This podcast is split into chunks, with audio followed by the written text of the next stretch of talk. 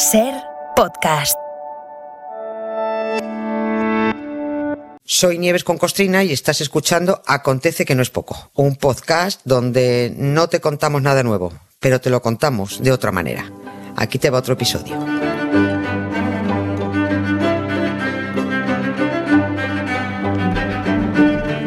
Hoy nuestro paseo diario por la historia nos conduce hasta un territorio muy poco explorado, al menos por nosotros.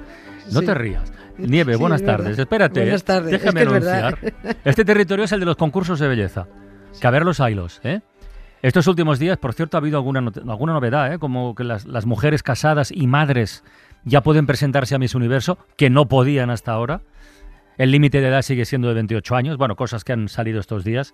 Bueno, que hoy viajamos al inicio de esos certámenes, llamémosle así, en España Que fue tal día como hoy, un 25 de enero de 1929. Madre mía, estamos a casi a 100 años ya Sí, de aquello. sí, sí, sí, sí. Pues fíjate, mm, no tenía todos estos datos que estabas dando, pero hasta donde sé, la, la chorrada esta de Miss España ya no tiene tirón. No el que tenía, yo. desde luego, no, no. No, Creo que no, ¿no? Es un show ya muy desprestigiado y aunque han seguido, sí he visto que han seguido intentando reactivarlo bajo otras denominaciones, otras marcas, por- eh, entran nuevos patrocinadores. Por lo que parece esto ya no pita, desde mi punto de vista, afortunadamente. Yo creo que, que el que más ha sufrido con la desaparición de Miss España ha sido Luis Marianson. Yo creo que es el que peor las ha pasado. Este hombre era el manda más, Sí, que sí, tenía sí. que estar en todos los certámenes y en primera fila. No había concurso de belleza que no presidiera, ¿no? Y es lógico, es lógico que el señor Anson estuviera siempre en el ajo de los concursos Miss España, porque en el origen de toda esta organización para ver a mujeres desfilando está el periódico de la grapa, está el ABC. Sí, bien es cierto que hay, hay ciertas. Es el único periódico con grapa, Sí, no pasa nada, no es un insulto, ¿no?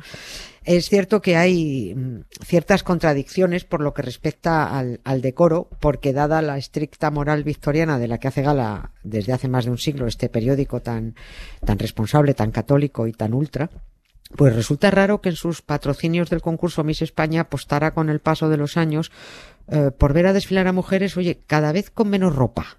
Cada vez con menos ropa. Mm. El decoro. Pero bueno, vamos, vamos al principio de todo esto. Lo de los concursos de belleza viene eh, desde 1921. Y los que lo inventaron fueron por los que inventan estas cosas, los yankees, ¿no? Mm. tuvo, tuvo mucho éxito y un periódico, el Chicago Tribune, lanzó un reto a Europa para que también buscaran a las guapas de cada país para ponerlas a competir con las estadounidenses. Ahí es cuando nace todo. Y el guante lo recogen en Francia, lo recogen dos periódicos franceses. Ahora explicamos esto más, más despacio. Pero el caso es que eh, todo esto acaba desembocando en que el 25 de enero de 1929, Ujú. en la sede del moralista diario ABC, desfilaron 25 chicas enseñando tobillo y que aspiraban a ser no Miss España. Ah, ¿no? porque Miss España no. No, en España no había Misses. Aquí había señoritas. Ah. Señorita. Bueno, aquí ¿Y qué se era, el elegía. concurso de señorita o qué? Sí, señorita España. Ah, Aquí se elegía señorita España. Y aquel 25 de enero salió elegida Pepita. Mira que eres linda, qué preciosa que eres. Verdad que en mi vida no he visto muñeca más linda que tú. Con esos ojazos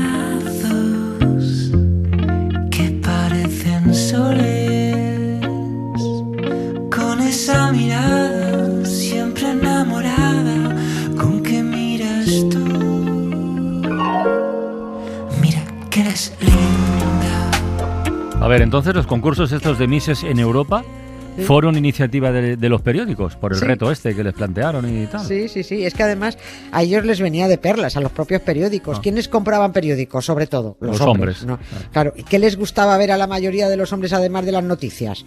Pues chicas guapas y, y con poca ropa, ¿no? Bueno, esto casi ha llegado hasta nuestros días en algún caso. sí, sí, pero en sí, fin, sí, ya. sí, sí, efectivamente, ¿no? Pues, eh, y yo creo, no sé si todavía sigue. Pues, ¿eh? eh, Eh, pues, eh, pues ahora mismo me pillas. Pues no, es que yo, mm, en, en la web sí sigue. Ah, pues entonces sí.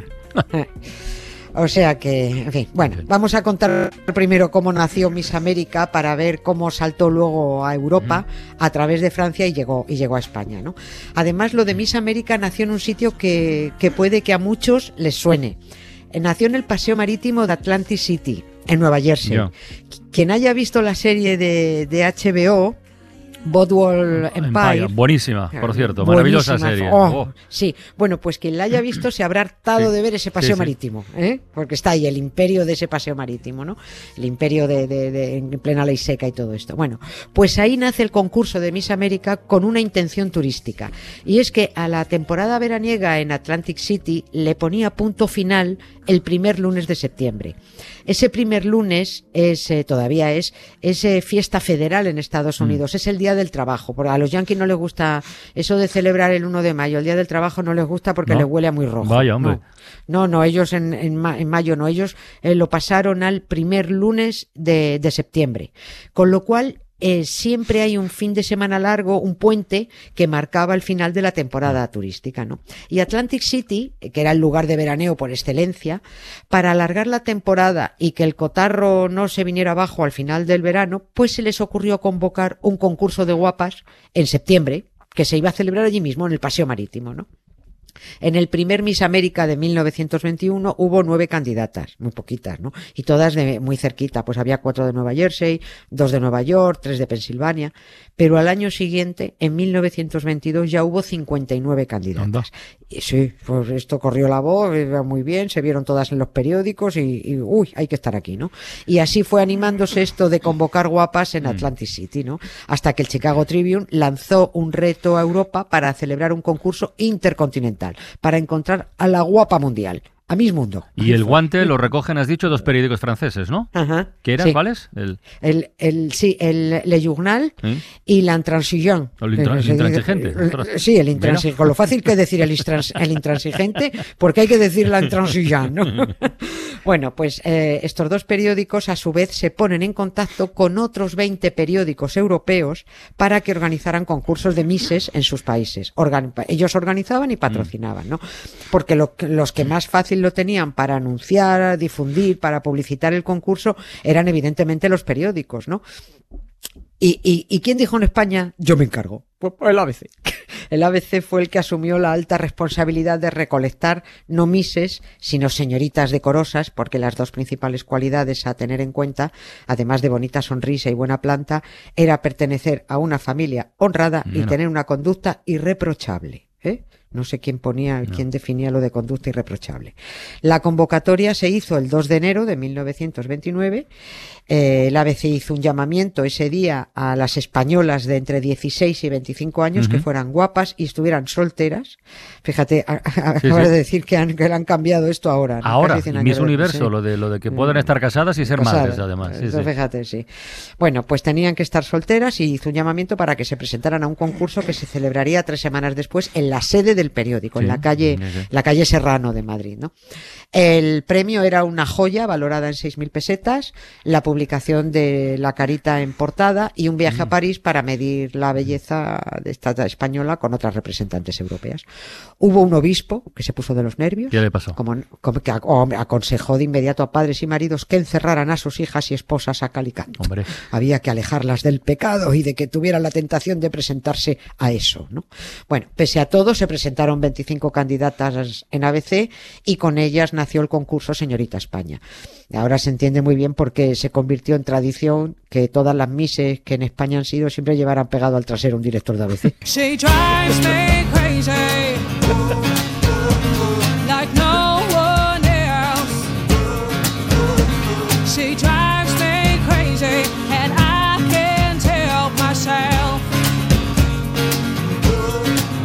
Ahora nos cuentas cómo fue aquel primer desfile, pero ¿y, y- y el jurado qué? ¿Se- ¿Se sabe cuál fue el primer jurado? Bueno, serían señores, claro, eso, ¡Hombre! eso no hay duda.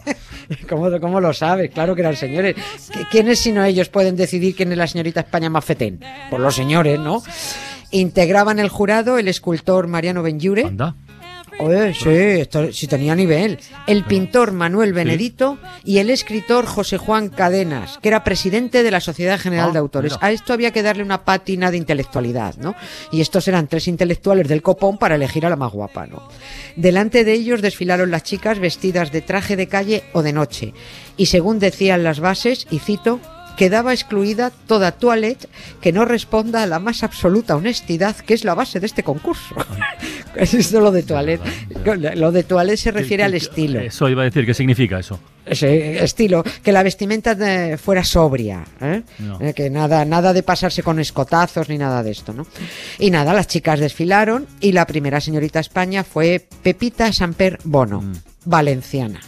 Para la época guapa, seguro que sí, yo no lo dudo, ¿eh? era alta, tirando a rubia, ojos verdes, tenía 21 años, pero bueno, como los cánones de belleza han cambiado mucho, cuando ves su foto en la portada del ABC, pues te dan ganas de decir eso de ya verás cuando llegues a la edad que aparentas. es que parecía que Pepita tenía 38, ¿Ah? ¿no? Pero sí, porque, pero por la estética de entonces, ¿no? No, no parecía que tuviera 21 ni vamos ni de lejos. La elección además no gustó al resto de candidatas, estas cosas siempre suelen surgir las envidias, ¿no? Porque eso de ser tan alta, como que no, ¿no? Y lo de ser rubia, pues como que tampoco.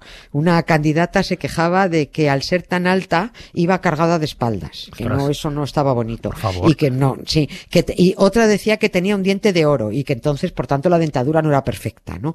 Eh, otras decían que Pepita Samper no era el modelo de mujer española.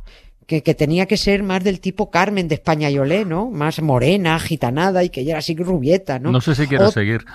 Sí, pues vas a seguir porque todavía nos queda sección. Esto hay que conocerlo. Por eso nos alegramos de que esto vaya de capa caída. Mira, otra se quejó de que el concurso fue una vergüenza porque uno de los miembros del jurado, no especificó quién, le había pedido que se levantara la falda por encima de las rodillas y que eso contravenía las normas, ¿no? Y ahora ya entro a lo que pienso yo, que a mí me mosquea mucho que ganara la valenciana ¿Por porque es que dos de los tres miembros del jurado eran de Valencia, coño. Mariano Benjure y el otro. A mí me parece un escándalo esto. Oye, ¿y esta primera señorita España llegó a competir en señorita Europa o como se llamara? Sí, sí, sí, llega, llega, bueno, ayer a Miss Europa. Llegar llegó, llegó a lo que llamaron el Gran Concurso Internacional de Belleza, se llamó así, ¿no? Pero se retiró. Como lo prometido era deuda, efectivamente el periódico ABC le pagó el viaje a París a Pepita con un familiar. Eh, hubo un primer desfile, pero un día antes de la final, que fue el 6 de febrero, va y mira tú y se muere Doña Reina Madre, Cristina Hola, de Habsburgo, la madre de Alfonso XIII. ¿Y qué hace Pepita? Pues retirarse del concurso en señal de duelo o porque lo mismo estaba claro que ya no ganaba y dijo yo aquí ya no sigo y tengo la excusa perfecta. Pero da, igual porque la verdad es que 1929 fue el año de Pepita Samper. En su tierra, en Valencia, la eligieron como reina de las fallas. Aún no existía la figura de fallera mayor. Pero es que eh, al año siguiente, 1930, coincidió que otra valenciana, Elenita Pla, siempre eran Elenitas, Pepitas y tal. Bueno, pues también salió elegida señorita España. Y aquí ya no he querido mirar quién era el jurado.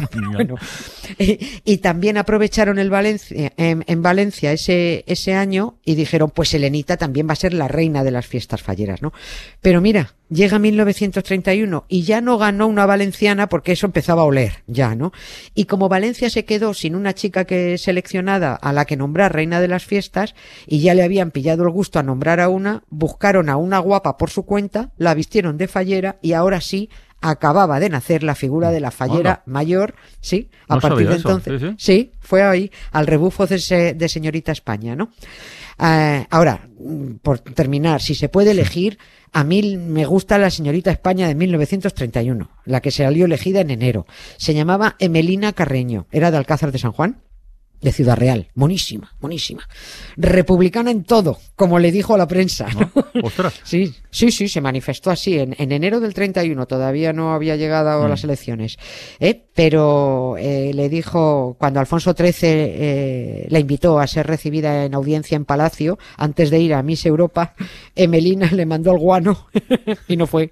Dicen que somos radicales, los señores que trafican con mi sueño, las tertulias que especulan con mi muerte, las portadas que nunca hablarán de mí, sino del carmín, de la falda, del escote, de la Bueno, yo te despido, pero bien, ¿eh? Que conste. Venga, ya está. Hasta mañana, Nieves. Un beso, Un gracias beso. Carlas. Adiós, adiós. Para no perderte ningún episodio, síguenos en la aplicación o la web de la SER, Podium Podcast o tu plataforma de audio favorita.